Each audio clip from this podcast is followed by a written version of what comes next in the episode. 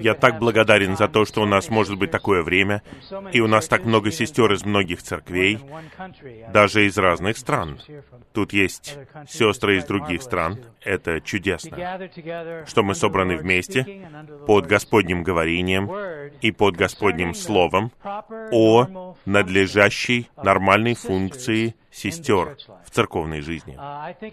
Я думаю, легко неправильно понять, то, что связано с функцией сестер. Наверное, во многом это связано с тем, что учит христианство, о том, что сестры должны молчать и так далее. Это все мешает функции сестер. Но я надеюсь, что сегодня мы все это прояснили, и мы понимаем, что сестры очень важны, и ваша функция очень важна во всех Писаниях, и особенно в практической церковной жизни. И именно это я хотел бы рассмотреть, практическую церковную жизнь в конце послания к римлянам, в 16 главе. Послание к римлянам — это чудесная книга. Я думаю, все мы ценим послание к римлянам. Мы любим главу шестую, главу восьмую послание к римлянам. Это связано с нашим спасением, с нашим переживанием Господа. И глава 12 о теле Христовом. В послании к римлянам много чудесных вещей. Но когда вы подходите к главе 16, мы уже говорили об этом, вы видите много приветствий в конце. И может показаться, я не знаю, думали вы об этом это или нет, почему эта глава здесь? Я не понимаю, зачем она здесь. Но у нас есть брошюра, которую все вы можете купить в книжном магазине, если вы хотите Можете найти ее там. Она называется «Служащие сестры в церковной жизни». И у меня есть бремя коснуться какого-то отрывка из этой брошюры вот на этом собрании. Это связано с сестрами, о которых говорится в 16 главе послания к римлянам. Там упоминаются шесть сестер, Фива и Приска, Мария и Персида, и... Нет, вот эти четыре сестры упоминаются в этом отрывке, в 16 главе послания к римлянам. И если вы выникнете в этот отрывок, и мы рассмотрим его, вы поймете, что Павел пишет 16 главу послания к римлянам особым образом. Он дает нам картину практической, действительной церковной жизни. И как важна функция сестер в практической церковной жизни. И первая упоминается сестра Фива. Так? И Павел пишет, «Представляю вам Фиву, нашу сестру, диакониссу церкви, которая в Кенхреях, чтобы вы приняли ее в Господе достойно святых и помогали ей, в каком бы деле она не нуждалась в вас» в каком бы деле она не нуждалась в вас, ибо и она была покровительницей многих и меня самого. Здесь Фива упоминается как диакониса и также покровительница. Это довольно особенное слово. Покровитель — это тот, кто заботится обо всех нуждах того, кому они служат. Это слово также можно перевести как «служащий многих». Она заботится обо всех нуждах, которые у вас есть, служа вам. И в этой брошюре брат Ли упоминает, это как главная медсестра в больнице. Что бы у вас ни было, приходит врач, назначает вам анализы, ставит вам диагноз, и Затем он назначает вам терапию, чтобы вылечить вас. Но день за днем, каждое мгновение, кто заботится обо всех ваших нуждах в больнице? Медсестра. За все отвечает медсестра.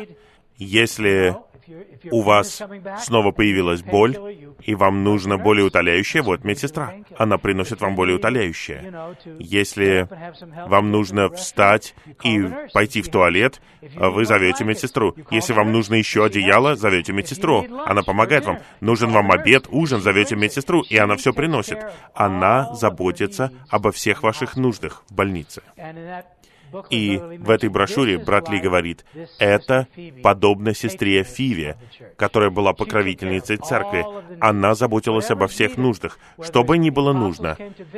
Если приезжали апостолы или святые проходят через что-то, она посла их, она, наверное, кормила их физически, она заботилась об их нуждах, она помогала им. И это первое, о ком говорит Павел в церкви в Кенхреях когда он приветствует святых в Риме, святых в послании к римлянам. Это очень драгоценная функция. Братья и сестры, нам нужны такие сестры во всех поместных церквях. Нам нужны сестры, которые служат таким вот образом, которые являются покровительницами, покровительницами церкви и заботятся обо всех нуждах в церковной жизни. Ранее мы слышали, что это чудесно, как Бог сотворил вас, сестер, женщин. У вас острый взгляд на все. Вам нужно иметь острое обоняние, чтобы вы могли все чувствовать. У вас острый слух, вы знаете, что происходит, вы понимаете, что происходит в церковной жизни. Как вы откликаетесь на все это? Я надеюсь, что все мы сменим свое имя на Фиву, и мы откликнемся так же, как эта сестра откликнулась. Мы найдем путь позаботиться об этой нужде. Конечно же, главным образом мы заботимся о нуждах всех церквей при помощи молитвы. Мы будем говорить об этом чуть позже. Конечно же, она молилась об этих нуждах. Как брат Рики говорил, многие сестры молятся о путешествующих братьях. Это очень важная функция в церковной жизни. И также у нас есть хороший пример ближе к концу вот этой молитвы. Я чувствую, что нам нужно прежде всего обратить внимание на то, что она была покровительницей, а именно — заботиться обо всех нуждах. Иногда мы не можем позаботиться о чем-то в одиночку. И в этом отрывке, если вы возьмете эту брошюру, вы увидите, что бремя брата Ли состоит в том, чтобы была группа сестер, чтобы она была воздвигнута и служила таким образом в поместной церкви. И он приводит свидетельство церкви в Шанхае. Это была самая большая церковь в Китае в то время. И было много сестер, не просто 10 или 20, а довольно большое количество сестер, которые служили вместе они были служащими в церковной жизни.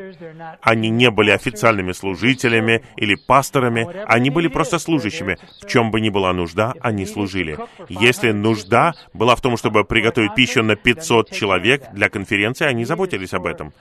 Если была нужда в отношении молодежной конференции или детского библейского лагеря, они просто могли все это сделать. У них были глаза, у них была способность, возможность общаться вместе и найти путь и исполнить все нужды церкви в отношении этого мероприятия, или если там церкви что-то нужно, или это путешествующие соработники, как говорил Рики, они могли помочь нести это бремя церкви вместе, как служащая группа сестер. И я не знаю, о скольких сестрах он говорил в Шанхае, но я понимаю, что здесь, в Нью-Йорке, это большая церковь. У нас тоже есть такие группы сестер. Сейчас у нас девять залов, и, наверное, у нас будет больше групп сестер, о которых я даже не знаю, которые служат вместе и удовлетворяют нужду церкви. В чем бы ни состояла нужда церкви, они молятся за церковь. Знаете, молитвенное собрание сестер, на мой взгляд, это самое важное собрание церковной жизни. Потому что сестры могут много времени молиться конкретно за разные нужды. На молитвенных собраниях церкви у нас много бремен, и мы следуем за водительством Господа и молимся каждую неделю. Но есть конкретные нужды, о которых нужно молиться, но на молитвенном собрании сестер Сестры могут быть более конкретными. Они могут молиться за разные нужды, за разные ситуации, чтобы Господь мог позаботиться об этой ситуации. И многие проблемы решаются только благодаря молитве. Многие проблемы решаются. Мы, братья, прежде всего говорим, давайте что-то сделаем. Но на самом деле нам нужно понять, прежде всего, молитвы, прошения и благодарения совершаемый за всех людей. Мы должны прежде молиться. И я думаю, что сестры, о которых говорится здесь, в практической церковной жизни, все служили как покровительницы церкви там. Затем Там говорится, приветствуйте Приску и Акилу, о которых мы говорили, они подставляли собственные шеи за церковь. Где была Приска или Прискила со своим мужем Акилой? В Эфесе они были, церковь собиралась у них дома. Они удовлетворяли нужду там. И было время, когда Аполлос говорил в церкви, где они были, и они поняли, что его видение Божьей цели, Божьего домостроительства, Божьего спасения был недостаточным. Он знал лишь крещение Иоанна, поэтому они отвели его в сторону, и они пасли его, и тем самым удовлетворили нужду церкви, удовлетворили его нужду, и показали ему, что Божье спасение — это не просто крещение Иоанна, и они помогали заботиться о нем и пасти его. И вот так вот эта пара, главным образом, наверное, Приска, и брат ей помогал, они служили церкви, и они подставляли свои собственные шеи ради церкви. Я вырос в христианском доме. И перед тем, как я пришел в церковную жизнь, я вырос в христианском доме. И обе стороны моей семьи, семья моего отца, семья моей матери были верующими. Но мой отец не ходил на собрания, когда я был молодым. Поэтому мы следовали за моей матерью в церковь. Мама вела за собой. Сестра вела вперед в семейной жизни. Это очень важно. И в семье Приски и Акилы, возможно, Приска иногда вела за собой, потому что о ней говорится первой. Мать ведет за собой в церковной жизни, в семейной жизни. И на детей часто влияет вера их матери. На Тимофея повлияла вера его бабушки и его мамы. Итак, наша функция не просто в церковной жизни в целом, но также в семье, в церковной жизни. Наш лозунг в этом году — это семейная жизнь для церковной жизни. Церковная жизнь для семейной жизни. И мы должны пускать корни вниз, чтобы приносить плод вверх. Это очень драгоценное бремя, мы должны молиться об этом. Мы, как церковь, составлены из семей. И наши семьи должны быть для церковной жизни. И церковная жизнь — это лучшая обстановка для вашей семьи. Когда я пришел в церковную жизнь, и я увидел много семей в церковной жизни, я сказал Господу, я хочу иметь такую семью. Я хочу иметь семью в церковной жизни, для церковной жизни. Это во многом связано с большой решимостью в сердце, большим исканием в сердце. Мы должны посвятить свои семьи церковной жизни, посвятить себя тому, чтобы служить церковной жизни, точно так же, как Фива и Приска. Аминь. Четвертое имя — это Мария. Мария — это очень распространенное имя в Библии. На секунду я хотел бы вернуться к Фиве. Когда я пришел в церковную жизнь, у нас была Фива. Жену Бенджамина звали Фива. И она и жена Джеймса Анна возглавляли детские собрания — и те из нас, кто служил с детьми, включая мою жену, мы были очень близки с Фивой и с сестрой Анной, и они были хорошими образцами для нас в церковной жизни. И я всегда ценю это имя Фива. Не только из-за 16 главы послания к римлянам, а потому что у нас была Фива. У нас была Фива, которая отдала себя тому, чтобы служить Господу в церкви и она заботилась только об этом. Она изливалась для этого. У нас было несколько сестер таких в церковной жизни. Они изливались ради церкви. И мы находимся под благословением этих служащих сестер. И мы надеемся, что в каждой поместной церкви будет группа служащих сестер, которые поднимутся вместе, которые будут молиться вместе, служить вместе и удовлетворят нужду церкви вместе. Итак, Следующее имя в 16 главе послания к римлянам — это Мария. Аминь. И Персида. Есть шесть Марий. У нас есть брошюра. Вы тоже возьмете ее и прочитаете ее. Мы не будем ее рассматривать сейчас. Есть Мария в 16 главе послания к римлянам. И есть еще другие Марии, мать Иисуса, Мария Магдалина, Мария Иоанна Марка в 12 главе Деяний, О них мы будем говорить позже. Это вот те Марии, о которых говорится в церковной жизни. Но вот это четвертое имя, мы хотим коснуться ее. Это Мария и потом Персида в 12 стихе. Есть Персида, возлюбленная сестра, которая много потрудилась в Господе. Она много потрудилась в Господе. И Мария в стихе 6, она много потрудилась для вас. Эти две сестры, Мария и Персида, это примеры того, кто трудился для апостолов. Они трудились в Господе для церковной жизни. Они тратили свое время на то, чтобы служить и трудиться для Господа. Они правильно тратили время. Они трудились в Слове, трудились в Господе, трудились в молитве и трудились перед святыми и удовлетворяли нужды. Особенно здесь нужду Павла.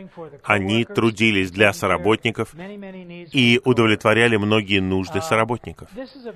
Это очень необходимое служение в церковной жизни. Рикки упоминал путешествующих братьев у них много дел, и их время занято поездками, но есть много нужд, которые нужно удовлетворить в их служении. Поэтому очень важно, чтобы была бы группа сестер, которая предоставила бы себя тому, чтобы заботиться об этих нуждах. И недавно у нас были сестры, у которых было время служить в офисе служения церкви. И они выпускают небольшую газету. Я не знаю, наслаждаетесь вы этой газетой или нет. Я очень наслаждаюсь занимаюсь этой газетой каждую неделю. Они трудятся, и они пытаются позаботиться об этом, и выпускают эту газету. И я думаю, что церковь получает большую пользу от работы и служения сестер во многих аспектах церковной жизни. Это практическая церковная жизнь. Церкви нужно служение Слова и истина, и много других вещей благовестия, но есть много практических служений в церкви которые осуществляются сестрами. На самом деле, из этой главы вы видите, что практическая церковная жизнь, надлежащая церковная жизнь, прежде всего, зависит от сестер. Без сестер у нас не может быть нормальной практической церковной жизни. И Павел соединяет рекомендацию этих сестер — и показывает, что сестры занимают первое место в практической церковной жизни. Он приветствует их прежде всего, и он говорит об их служении, об их труде и об их заботе о церкви. Поэтому нам нужно увидеть, насколько эти сестры помогали в церковной жизни. Я хочу прочитать кое-что из этой брошюры. Если вы внимательно прочитаете, вы увидите, что все, что относится к этим четырем сестрам, включает все аспекты практической церковной жизни. Прежде всего, Фива — это служащая сестра, диакониса. Диакониса — это женская форма слова «диакон», которая означает «служащий». Итак, Фива представляет служащий дух в практической церковной жизни. Практическая церковная жизнь — это не просто приходить на собрание, это иметь служащий дух. Вы готовы отдать свое время, свою энергию тому, чтобы служить Господу в практической церковной жизни. Практическая церковная жизнь, первая вещь в ней — это не доктрина служения. Рекомендуют здесь не пастора, а диаконису, служащую сестру, которая служит.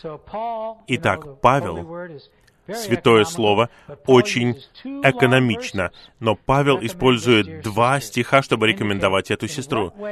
И как она служит? Мы читали эти стихи. «Я представляю вам Фиву, и вы должны принять ее, достойно святых, и помочь ей, в каком бы деле она ни нуждалась, ибо она и сама была покровительницей многих и меня самого. Сначала Павел называет ее диаконисой и потом покровительницей. Это благородное слово, которое означает того, кто помогает, поддерживает и снабжает. И оно означает высокую честь, с которой ее почитали. Павел очень высоко отзывался о ней. Он ценил ее — и представлял ее всем святым, потому что она была настоящей служащей сестрой. Она снабжала все нужды, несла все бремена и решала все проблемы, удовлетворяла все ваши нужды. Это описание покровительницы. Это слово можно также перевести, как в первом послании Иоанна, когда говорится о Господе Иисусе, как защитники у Отца. Или можно перевести как покровитель у Отца. Итак, если у вас есть нужда, у вас есть защитник, который говорит за вас, который удовлетворяет вашу нужду. Такое служение было у Фивы в церковной жизни. Это очень важно. Брат Ли говорит, что нам нужно, это обучение многих сестер, чтобы они были в кавычках медсестрами в церкви. В каком-то смысле церковь — это больница, и те, кто служат, они делают ту же работу, что и медсестры, точно так же, как медсестры в больнице. Однако это служение медсестры — это лишь треть работы римской покровительницы чтобы позаботиться обо всех нуждах святых. Недавно я заболел, и мне пришлось провести полтора дня, 24 часа в больнице. И когда вы в больнице, вы цените медсестер. Все, что вам нужно, все, что вам необходимо, они приносят это вам. Они дают вам звоночек, вы звоните, и они заботятся о ваших нуждах. Это хорошо. Если в церковной жизни, да, у нас не будет звоночка, но в церковной жизни, если братья о чем-то общаются, что вот эта нужда, сестры берут это и осуществляют это. Они находят возможность осуществить это. Аминь. Греческое слово «параклет», относящееся к Святому Духу, переводится как «утешитель». Переводчикам трудно подобрать адекватный перевод этого слова. Из всего предложенного лучше всего подходит слово, обозначающее покровителя. Святой Дух — это покровитель, который заботится обо всех нуждах. Конечно же, Дух заботится обо всех наших нуждах. И в первом послании Иоанна 2.1 говорится, что Господь Иисус сегодня наш защитник у Отца, покровитель. В том, как Павел представил эту сестру, видна та же идея. В каждой поместной церкви необходима группа служащих сестер, подобных этой сестре. Группа служащих сестер, которые бы заботились о святых. Я видел практичность такого служения среди сестер в церкви в Шанхае, которая была самой большой церковью в Китае. Эта церковь на 90%, мне это очень понравилось. Эта церковь на 90% созидалась служащими сестрами. Подумайте об этом. Там было служение брата Ни. Но с точки зрения брата Ли, согласно его наблюдениям, но его служение составляло только одну десятую часть созидания в этой церкви. Подумайте, меня это шокировало. 90% практического созидания церкви осуществлялось этой группой служащих сестер. До какой степени всем нам нужна группа таких сестер в нашей поместной церкви? И потом он говорит, что это была довольно большая группа. С 1927 года, когда брат Ни начал свое служение, на протяжении семи лет, до 1934 года, когда он женился, о нем заботились эти любящие сестры, большинство из которых были старше брата Ни. Церковь там в основном созидалась служащими сестрами. На сестрах лежала большая часть практических дел. И потом он говорит о том, сколько они работали, они убирали зал, протирали стулья и заботились о многих нуждах. Это было в Шанхае. Аминь. Первым примером, отображающим церковную жизнь в миниатюре, была семья из трех человек, одного брата и двух сестер, Лазаря, Марфы и Марии в 12 главе Евангелия от Иоанна. В этой маленькой картине Лазарь был воскрешен из мертвых как свидетельство жизни, но была необходимость в том, чтобы Марфа служила. Не думайте, что Марфа была плохой. Обычно мы думаем, что Мария избрала благую долю. Марфа была очень хорошей. Церкви необходимо служение группы Марф. Даже Мария служила, но по-другому. Единственным, кто не служил, был Лазарь. Так ведь и было. Он просто сидел. Меня всегда это интересовало. Чем он занимался? Лазарь, встань, сделай что-то. Ты же воскрешен из мертвых. А он просто сидел. Он был живым, это было свидетельство. Свидетельство воскресения. Я думаю, брат Ли слишком добр к нему. Но он был свидетельством воскресения, это хорошо. Но эти две сестры служили. Аминь. Он, будучи воскрешен из мертвых, просто сидел там как живое свидетельство. Эта картина показывает, что служение осуществляется не братьями, а сестрами. Это практическая церковная жизнь, для которой нам необходимо учиться быть церковными медсестрами. Второй аспект, который упоминает Павел в отношении Фивы, это то, что она была на сто процентов связана с церковью. Она была сестрой в церкви. Она была представлена как та, кто служит в церкви, служит для церкви и служит непосредственно церкви. Вся эта рекомендация была связана с церковью. Она служила очень многим дорогим святым в церкви, а не в какой-либо другой сфере. Эта сестра была в церкви на сто процентов. Вот что Господу нужно. Ему нужны сестры, группа сестер в каждой местности, которые будут на сто процентов в церкви, для церкви и будут служить церкви напрямую. Это большая нужда. Я думаю, что в сердце каждого из нас, как только вы спасаетесь, я знаю, как только я был спасен, у меня было сердце служить Господу. Я не знал как, я не знал, что это значит, но когда я становился старше, я начал понимать, как служить и что делать. Все это развивалось. Но никогда не теряйте свое стремление служить церкви, служить Господу в церковной жизни это невероятная вещь. Враг попытается угасить это, затушить огонь. Не позволяйте этому огню угаснуть. И я действительно ценю общение, которое у нас было сегодня утром. Возможно, вы заняты детьми. Возможно, вы заняты своими родителями, когда вы становитесь старше. Вы заняты своей работой, и многие вещи отнимают ваше время, крадут ваше время но вы должны отводить время тому, чтобы проводить Господом, приходить к Господу. Я наслаждался этой картиной. Он мобильный. Он путешествует с вами. Он с вами постоянно. Никогда не теряйте свое сердце служить Ему в церковной жизни. Это ключевое положение. Аминь. Затем, про Приску мы говорили. Я хотел бы прочитать Тут есть небольшой абзац. Семья, полностью посвященная церковной жизни. Я хочу прочитать один абзац до этого. Если в семье жена не будет первой в том, чтобы практиковать церковную жизнь, это создаст препятствие для мужа. Для семьи лучший и высший способ участвовать в церковной жизни заключается в том, чтобы жена была в этом первой.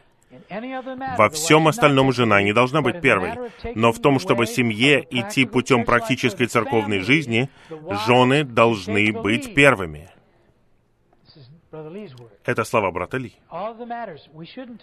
Во всех остальных вещах вы не должны быть первыми, сестры. Но в практической церковной жизни, пожалуйста, будьте первыми. Это не значит, что сестры могут быть первыми в том, чтобы учить, принимать решения, отдавать распоряжения, но они могут быть первыми в служении церкви. И потом есть вот этот абзац о семейной жизни. В каждой семье, если жена первой участвует в церковной жизни, то в церковную жизнь будет очень просто привести всю семью.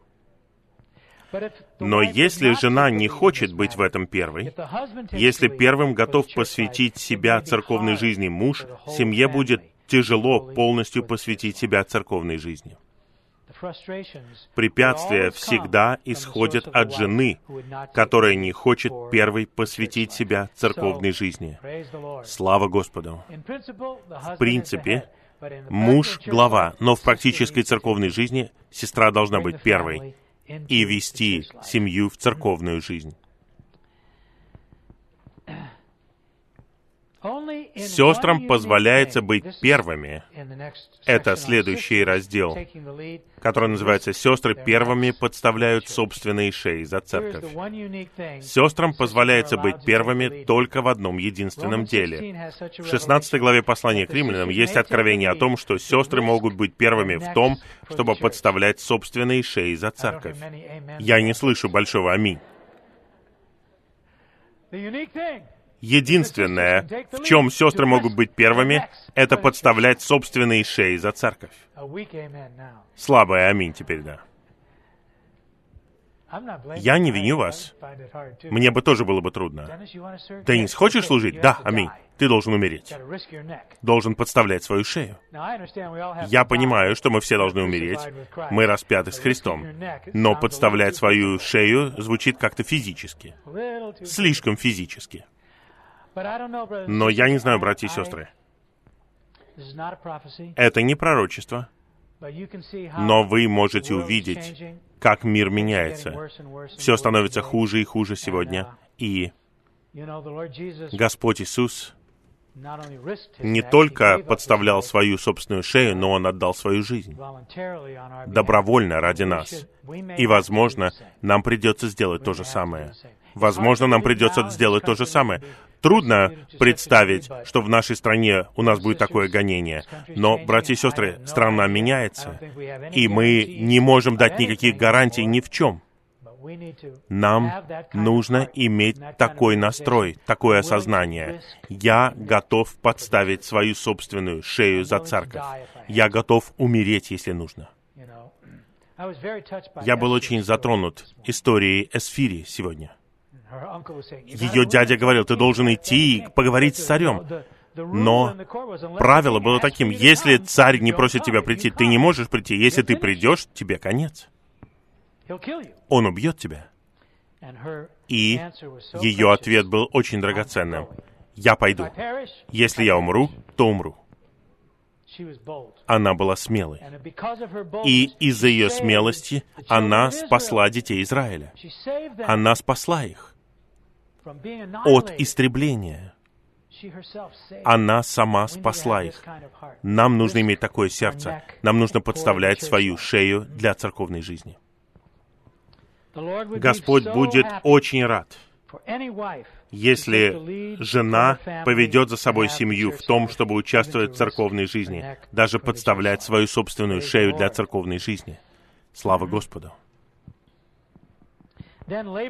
Затем, трудиться в церковной жизни, это стихи 6 и 12. Это касается Марии и Персиды. Они много трудились. Этот труд является служением. Мы уже отмечали все, что связано с сестрами в практической церковной жизни. Сестры должны служить, трудиться и вести за собой других в церковной жизни. Если будет не хватать служащего духа среди сестер, а, нет. Давайте я прочитаю еще раз. Если мы будем все это практиковать, мы сразу же увидим, что наша ситуация не соответствует откровению в 16 главе послания к римлянам. Среди сестер не хватает служащего духа. Это слова брата Ли. И я чувствую, что мы должны принять это. Мы должны задуматься о своей ситуации в той церкви, где мы находимся. Есть ли среди нас такой недостаток? Видим ли мы эти функции среди сестер? Если мы их не видим, мы должны сказать, нам не хватает такого служения среди сестер в церковной жизни. Брат Ли говорит дальше. «Если вы позволите мне говорить с вами прямо и откровенно, и не воспримете это как обиду, я должен буду указать вам на этот недостаток. Среди сестер больше разговоров, чем служения. Не нужно говорить о доктринах. Что действительно нужно, это служить людям. Служить людям. Я думаю, брат Рики упоминал о том, что есть такая опасность сплетен, разговоров. Очень легко говорить и нелегко служить. В отношении истины или доктрин с людьми можно разговаривать двумя разными способами. Первый путь — просто говорить доктринально, а второй путь — преподносить людям конкретные истины, поняв, что данному человеку для роста в жизни нужна именно эта истина. Такой разговор может казаться разговором о доктринах, но при этом он является служением. Этот разговор служит другим согласно их нужде в жизни. То, что я говорю вам, должно преподносить вам что-то, должно преподносить вам жизнь. И это подчеркивает этот момент. Бог сотворил женщин, чтобы они поддерживали и сохраняли жизнь.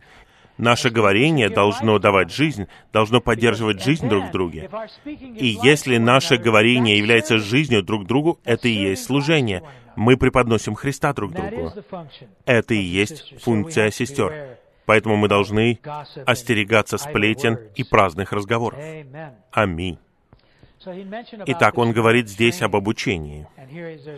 И здесь он говорит, в этой брошюре, я оставляю это вам, главным образом, тут есть несколько абзацев о том, что мы должны обучаться, и мы должны главным образом обучаться в том, чтобы не говорить, не говорить. В конечном итоге это превращается в сплетни и начинает распространяться. Праздные разговоры разрушают. Мы должны вкладывать свою энергию в том, чтобы служить Господу, а не говорить. Все эти праздные вещи. У служения есть материальная и духовная стороны. Сестры должны преподносить более молодым святым духовную жизнь. Они должны преподносить всем дорогим святым духовный рост. Если церковь хочет расти и созидаться, то прежде всего сестрам нужно научиться не разговаривать. Это очень важно усвоить. Это большой урок. Аминь. Просто нет необходимости говорить ни о чем. Просто служите. Служите. Хорошо. А теперь мы подходим к главному бремени этой брошюры. Служение посредством молитвы. Служение посредством молитвы. Служение другим также подразумевает молитву за них. Например, сестра понимает, что есть четыре младшие сестры, которым нужно, чтобы кто-то служил им посредством молитвы за них, не разговаривая с ними, не сообщая им, что за них молятся. Она просто должна служить им своей молитвой, своим ходатайством, даже отчаянным ходатайством. Эта молитва тоже является своего рода служением. И я думаю, это касается бремени молитвенного собрания сестер в церковной жизни. Когда мы начали служить молодым людям, и нам в итоге потребовалось путешествовать ради служения молодым людям в разные города, мы просили сестер на молитвенных собраниях молиться о разных поездках. И часто я понимал, когда мы там служим и преподносим что-то в других церквях, в других регионах молодым людям, благословение приходило благодаря молитвам сестер. Оно приходило не из-за того, что мы делали что-то, не из-за того, что мы просто трудились, а потому что сестры молились за нас. И они молились за нас, и они покрывали многие вопросы, много вещей. И все это позволяло Господу позаботиться о разных конференциях в разных местах. Я даже не могу в достаточной степени подчеркнуть нужду и даже отчаянную нужду в том, чтобы было молитвенное собрание сестер каждую неделю. Я знаю, здесь, в первом зале, в нашем районе, есть несколько молитвенных собраний сестер в разные дни, в разное время. Разные сестры собираются вместе, иногда лицом к лицу, очень часто по телефону, но происходит много молитв сестер. Они служат церкви. И я могу засвидетельствовать, что мы получаем большое благословение от молитвы сестер и от того, что они трудятся вместе. И как брат Рики отмечал, когда есть бремя, оно приносится ведущими братьями. Мы знаем, что сестры берут это бремя, и Господь может это осуществить. Когда мы начали молиться за Стейтен-Айленд, Рики говорил когда-то, Потребовалось всего лишь 45 лет, чтобы у нас появился зал в Стейтен-Айленде. Всего лишь. Понимаете? И я думаю, что это так и есть. Часто святые спрашивают, почему вы получаете столько благословений? Из-за молитв. 40 лет молитвы. И Ничего страшного, не беспокойтесь, не думайте, что Господь не отвечает на молитвы. Он отвечает на молитвы. Просто требуется много молитв, чтобы перевесила одна чаша весов. Бенджамин приводил нам пример в химии. Я могу встать на весы утром, посмотреть, как у меня дела, чтобы следить за весом. И я наступаю на напольные весы. Но в химии это коромысловые весы. Есть элемент на одной стороне весов, и вы кладете по грамму, по грамму, по грамму понемногу, ничего не движется. Можно положить туда 10 вещей, ничего не движется. Вы добавляете, и ничего не движется. И когда вы кладете последний грузик, тогда все начинает двигаться. Вот то же самое происходит с нашей молитвой. Не думайте, что ничего не происходит. Что-то происходит. Для этого вопроса нужно много молитвы. И мы продолжаем добавлять, добавлять, и в итоге проходит 45 лет, и появляется зал собрания в Стейтен-Айленде. Или что-то еще какая-то другая ситуация. Это по-настоящему необходимо в церквях. Нам нужно больше молитв, больше сестер, которые служат посредством молитвы и удовлетворяют все нужды. Аминь. Я хотел бы привести пример из 12 главы Деяний. В 12 главе Деяний Петр оказался в тюрьме,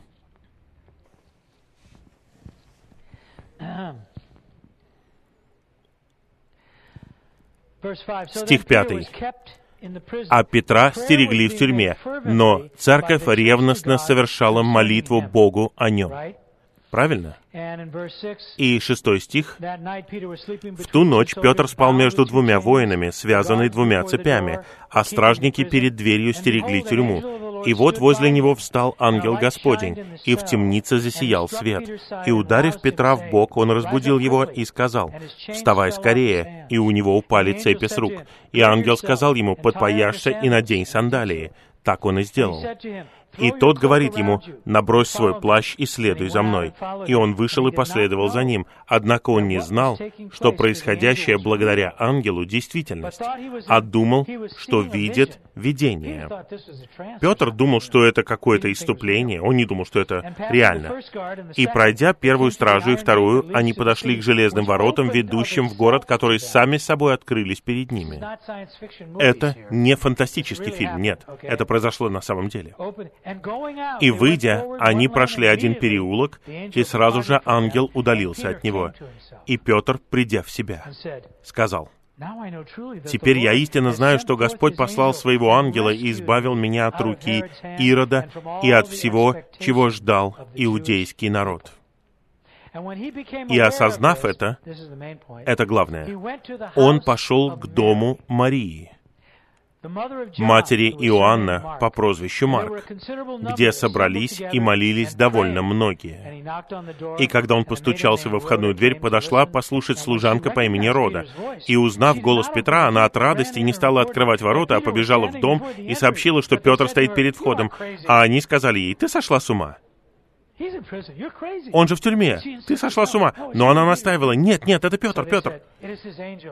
Они говорят, это его ангел, это не Петр.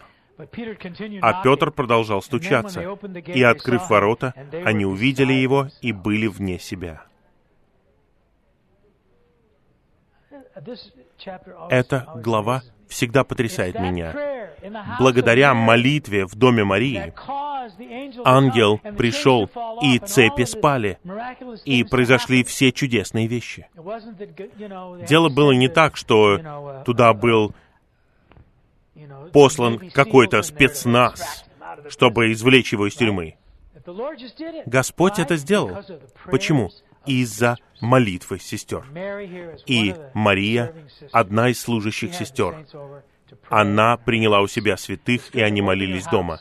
Хорошо открывать свой дом для молитвенного собрания. Вы получите благословение, и церковь получит благословение. Насколько нам нужно больше молитвенных собраний, сестер. Когда вы, сестры, видите какую-то нужду в церковной жизни, не ведите разговоров об этом, несите бремя молитвы. Когда вы видите, что необходима настоящая сокрушенная жизнь, не ведите разговоров, несите бремя. Вместе с четырьмя или пятью, восьмью или десятью другими. Собирайтесь и служите молитвой за эту нужду. Молитесь о настоящей сокрушенной жизни в церковной жизни. Когда вы видите, что какой-то брат превращается в проблему для церкви, или что у какой-то сестры есть какая-то проблема в жизни, не разговаривайте. Возьмите на себя бремя служить молитвой за эту нужду вместе с двумя или тремя другими. Если вы будете такими, то многие из вас будут сегодняшними фивами. Слава Господу! Тогда в церкви будет наилучшее служение. Я думаю, это чудесная картина. 16 глава послания к римлянам. Практическая церковная жизнь. Для практической церковной жизни нам нужна такая ситуация. Нам всем нужно быть такими святыми, которые молятся, служат и заботятся обо всех нуждах церковной жизни. Я верю, что если Господь обретет это во многих церквях, вся церковная жизнь изменится. Вся церковная жизнь изменится.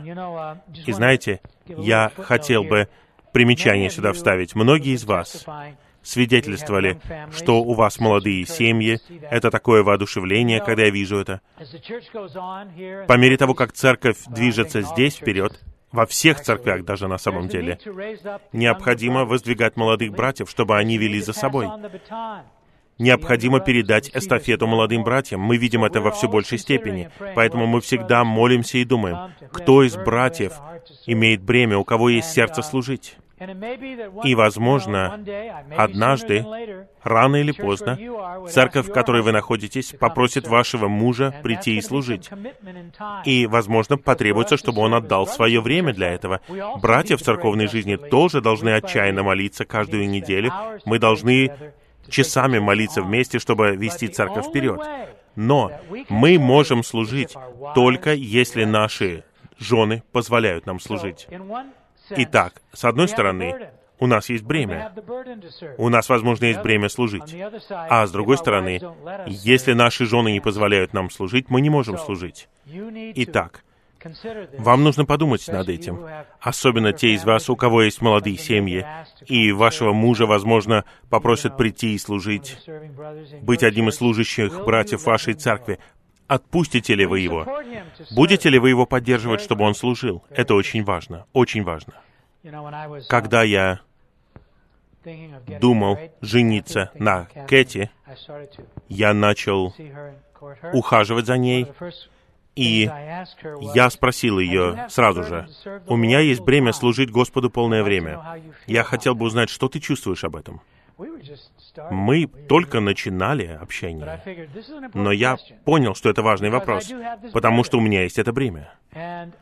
И я знал, что если я спрошу братьев здесь, братья, у меня есть бремя служить полное время, что вы чувствуете? Я думаю, что первое, что бы они сказали. А что думает твоя жена? Что скажет твоя жена? Итак, я должен был спросить ее. Спросить ее. И я спросил ее. У меня была хорошая работа. Знаете, да? Я просто хотел, чтобы она знала, что, возможно, у меня скоро не будет хорошей работы. У меня вообще может не быть никакой работы скоро. И она должна это знать прежде, чем она даст какое-то согласие. И я спросил ее, что ты думаешь, если я буду служить полное время? И она сказала, я выросла в семье из восьми детей. Я могу прекрасно прожить на рисе и бабах. Это принесло мне большую радость, потому что я тоже могу жить на рисе и бабах. Итак, у нас не было проблем с этим, и когда я спросил у братьев, могу ли я служить полное время, первый вопрос у них был, а что думает Кэти? Что думает Кэти? Итак, это еще одна причина, почему служащие сестры так важны для церковной жизни. Это больше работы для нее, больше работы для вас, сестры, если братья служат. И принести такое посвящение, быть на церковных собраниях. Я надеюсь, вы будете открыты, если такое наступит в вашей ситуации. Аминь. Мне кажется, у брата Эда есть какое-то бремя.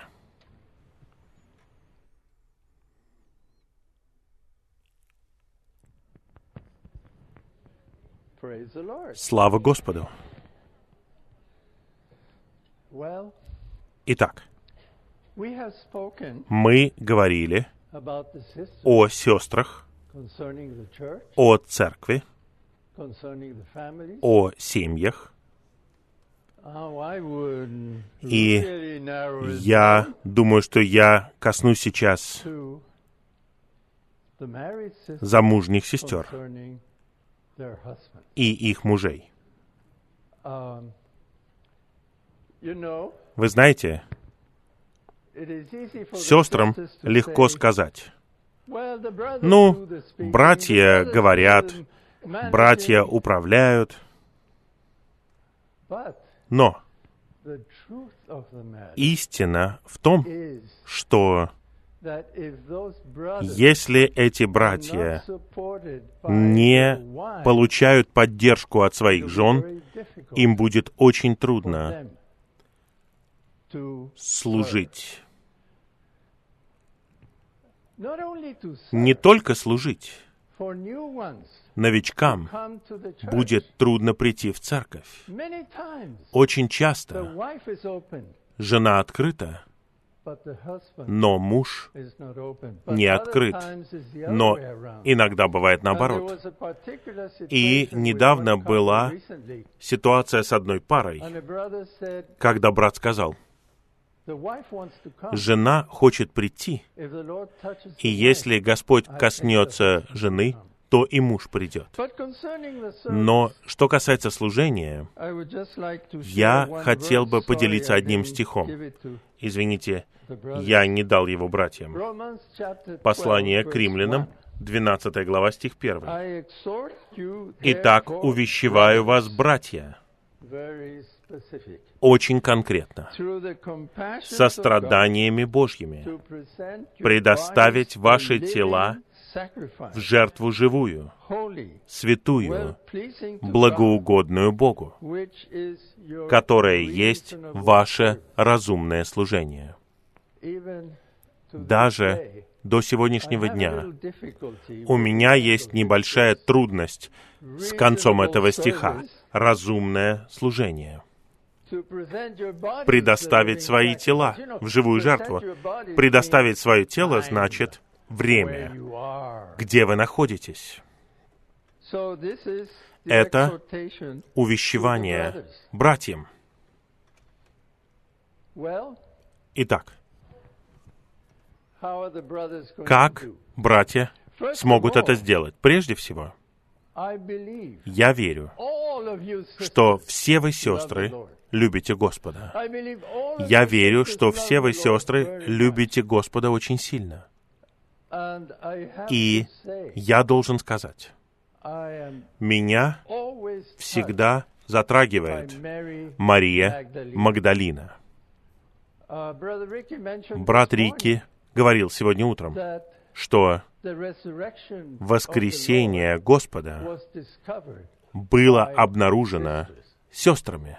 Произошло вот что. Сестры обнаружили, что гробница пуста, пара ангелов подтвердили это, сестры вернулись домой, сказали братьям, братья побежали к могиле и вернулись домой.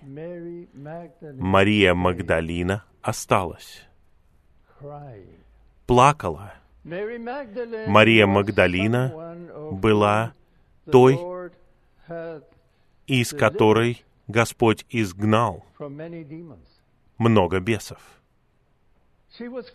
Она плакала, и внезапно она увидела человека рядом с могилой. Она подумала, что это садовник.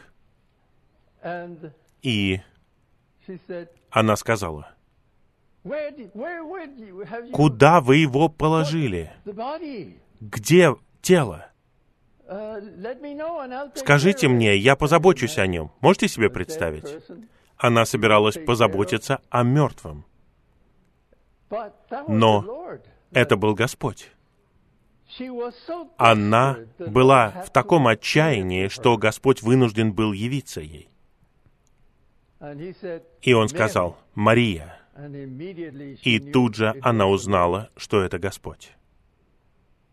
Uh, Итак, очевидно, Мария Магдалина подбежала к нему, но он сказал, не прикасайся ко мне, я еще не взошел к моему отцу. Можете себе представить? Отец Господа Иисуса, тот, за кем Господь Иисус всегда следовал, слушался, все, что Он делал, все это было для славы Отца. Слова, которые Он говорил, были словами Отца и так далее и тому подобное. Он должен был подождать, чтобы Господь Иисус явился Марии Магдалине. Представляете, какая любовь? Я верю, что все вы, сестры, имеете такую любовь. Но я хотел бы сказать, что служащие братья, кому они служат? Они служат Господу, они служат Церкви. Какой должен быть настрой у сестер по отношению к служению их мужей? Потому что сестры любят Господа.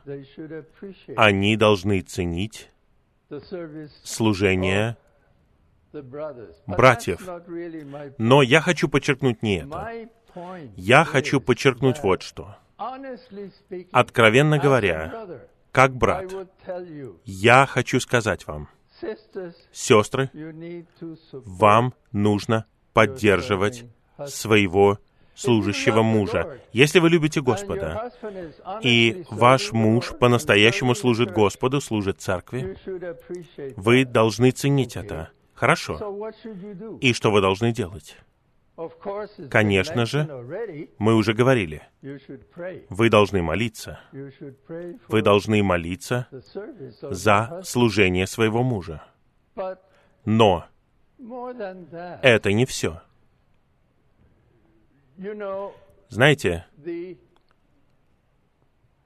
дом, дом, в котором вы живете, атмосфера дома создается женой, не мужем. И многие аспекты семьи устраиваются женой. Поэтому очень легко жене сказать, «Я делаю все». Мой муж ничего не делает. Или бывает еще хуже. Сестра спрашивает другую сестру, «Как твой муж?» «Я не знаю. Он живет в зале собрания». Итак, я не представляю себе, как может служить этот бедный муж. Суть вот в чем. Если вы заботитесь о доме, и это жертва, муж почувствует поддержку. Вы молитесь, вы заботитесь о доме, вы поддерживаете своего мужа. Его служение — это ваше служение. Разве это не чудесно? Разве это не драгоценно? Нет брата, который может служить. Нет женатого брата, который может служить надлежащим образом если его жена по-настоящему не молится о нем и не заботится о доме. Я не знаю, что вы чувствуете об этом, но это факт. Я даю вам не доктрины. Я говорю вам не учение, а факт. Итак, это мое простое бремя, чтобы все вы жены, у которых мужья служат, чтобы вы поддерживали своих мужей, молясь за них и заботясь о доме.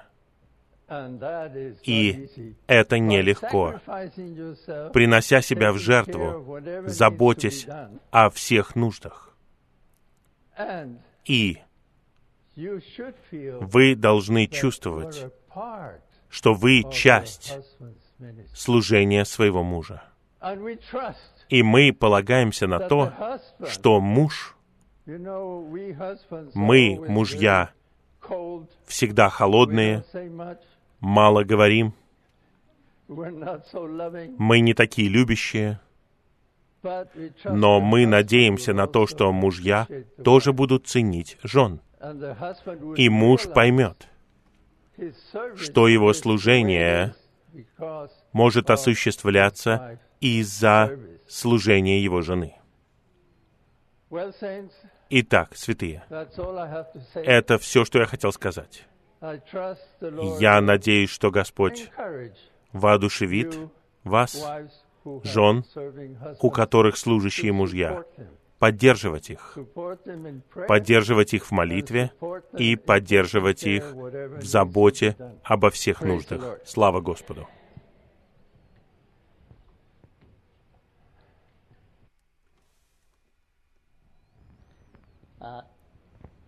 So happy, so Я так рад видеть многих сестер. Uh,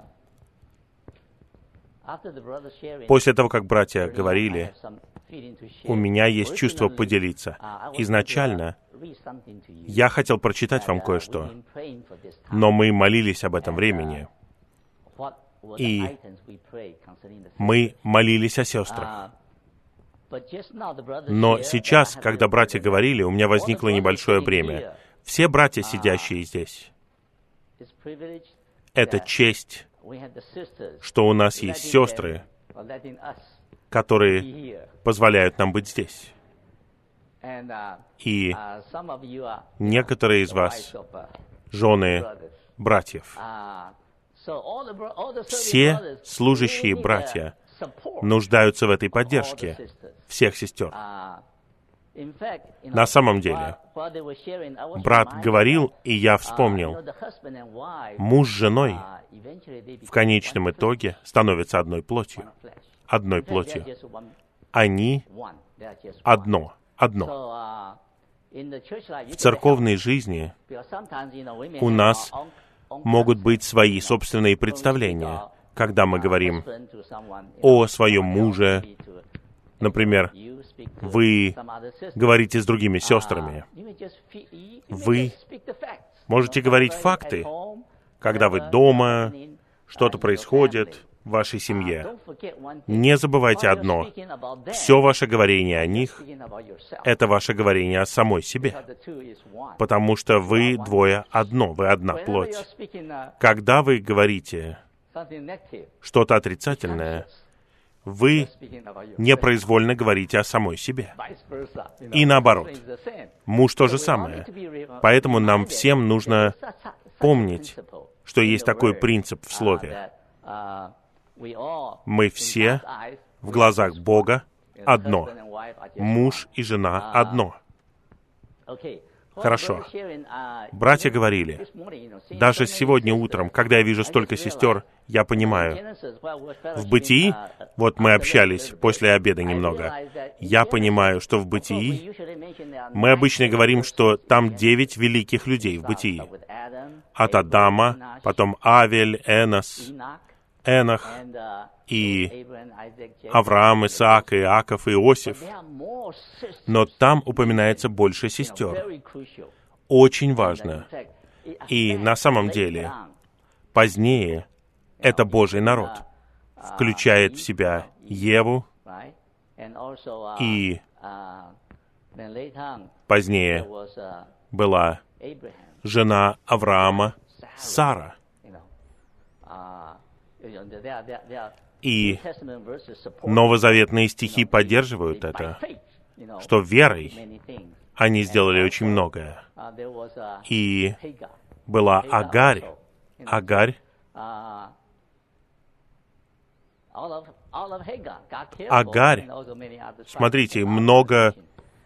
Племен вышло из нее. Все это показывает, что в глазах Бога женщины очень важны, очень важны для семьи, а также для Божьего домостроительства. Позднее мы видим отрицательные примеры. Например, Лот, жена Лота, жена Лота и дочери Лота. Все они стали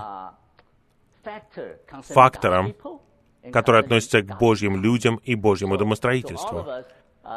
Все мы, я хотел бы отметить, всем вам, это так важно в глазах Бога для исполнения Его замысла, для поддержания братьев. Конечно же, трудно братьям говорить о братьях. Согласно тому, что в Слове, сестры, у вас есть особая важная роль и у себя дома, и в церковной жизни. Итак, вы желаете, вот один момент, мы так рады видеть всех вас. Мы молимся за сестер.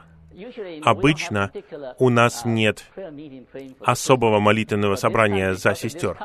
Но перед этой конференцией я был на нескольких молитвенных собраниях, в малых группах, э, в церкви.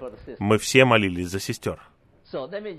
Я хотел бы упомянуть несколько положений, о чем мы молились в отношении вас. Мы молимся о том, чтобы вы радовались. Вы радуетесь? Аминь. Мы надеемся, что вы вернетесь к себе радостными, и церковная жизнь в вашем городе будет радостной. Ваша семья будет радостной. Мы также молимся о том, чтобы вы любили церковь, и чтобы вы любили Господа и любили церковь. Это важные моменты. Мы также молимся о том, чтобы на этой конференции Господь пас ваши души. И, и вы нашли покой своим душам. Вы нашли покой своим душам? Слава Господу! Господь ответил на молитву и вы получили бы воодушевляющее слово, и вы были бы образцом для всех святых. Не только в своей семье, но для всех святых, когда вы вернетесь в свою местность. Я думаю, нам нужно молиться братьям. Нам нужно молиться, чтобы сестры бежали быстрее братьев. Я не знаю, мы обычно так не молимся на молитвенном собрании. И мы также молимся о том, чтобы вы разбили свой алебастровый сосуд для Господа. И нам нужны сестры во многих практических служениях в церкви. И чтобы вы участвовали. И мы молимся это смешивание для сестер, это конференция смешивания для сестер. Мы молимся, чтобы это было время радости. Мы также молимся о том, чтобы это было восстановлением. Сестры очень заняты в церковной жизни, в семейной жизни. И мы хотим, чтобы вы были полностью восстановлены, чтобы когда вы вернулись к себе, вы снова могли трудиться. И мы молимся о том, чтобы ваша радость распространилась на вашу семью. И также мы молимся, чтобы сестры созидались вместе и касались Господа вместе. И чтобы между вами рухнула стена разделения. И чтобы у вас ничего не было друг против друга, чтобы вы были едины. И также мы молимся, чтобы ваша способность как сестер увеличивалась. и в вашей семье, и в вашей церковной жизни. И чтобы вы все были Мариями. Я имею в виду Мариями, которые любят Господа. Мы хотим, чтобы все сестры были Мариями и чтобы вы были Марфами. Очень интересно, недавно я читал, что Господь любил эту семью. Марию, Марфу и Лазаря. Но первый, кто упоминается, Мария или Марфа? Марфа. Марфа служит. Итак. Не забывайте о своем служении в то время, когда вы пытаетесь быть Марией. Нам нужно и то, и другое. Иногда мы говорим сестрам, может быть, вы назовете свою дочь Мария Марфа? У нас есть одна сестра. Мариса. Итак, uh, и мы молимся о том, чтобы сестры шли вперед. Uh, И чтобы ваше наслаждение Господом. Перешло на другой уровень. Вот о чем мы молимся. И чтобы вы шли вперед с братьями. Братья нуждаются в вашей поддержке. Братья не могут идти вперед, если вы не идете вперед. Вам нужно идти вперед, и братья будут идти вперед с вами. Пусть церковная жизнь будет сильной, чтобы братья и сестры двигались вперед вместе. Uh, Мы молимся, чтобы это было лучшее время. Лучшее время сейчас. И также самое благословенное время. Благодарение Господу мы благословенны. И все сестры благословенны. Я скажу только это.